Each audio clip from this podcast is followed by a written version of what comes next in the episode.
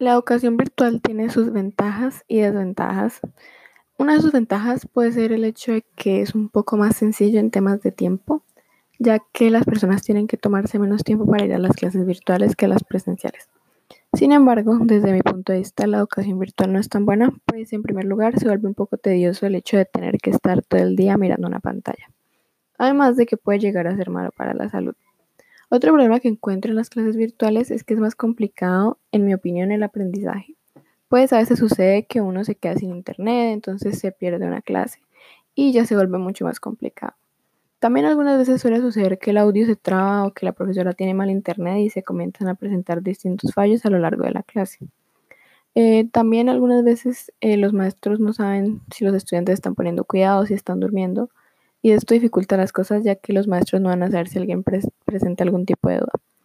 En cuanto a los trabajos y evaluaciones virtuales, tampoco me parece que sea lo mejor, debido a que por los mismos problemas con el Internet, a veces nos quedamos en medio de una evaluación y luego hay que hacer todo un proceso para que vuelvan a activar.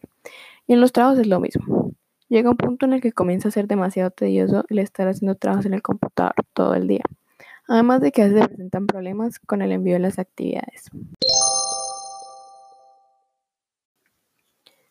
En cuanto a la educación presencial, desde mi punto de vista, tiene muchas más ventajas, como lo son el hecho de que se vuelve mucho más sencillo el proceso de aprendizaje, pues si uno no entiende algo durante la clase, puede buscar al profesor durante los descansos para aclarar sus dudas. Además de que es mucho más fácil comunicarnos con ellos en caso de que se presente algún problema con algún trabajo. También una ventaja es que en los exámenes es muy poco probable que se presenten algún tipo de problemas que requieran de una reasignación de dicho examen.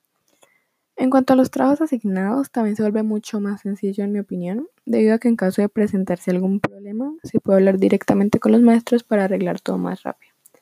Desde mi punto de vista, considero que la educación presencial es mejor y más efectiva para los procesos de aprendizaje de los estudiantes.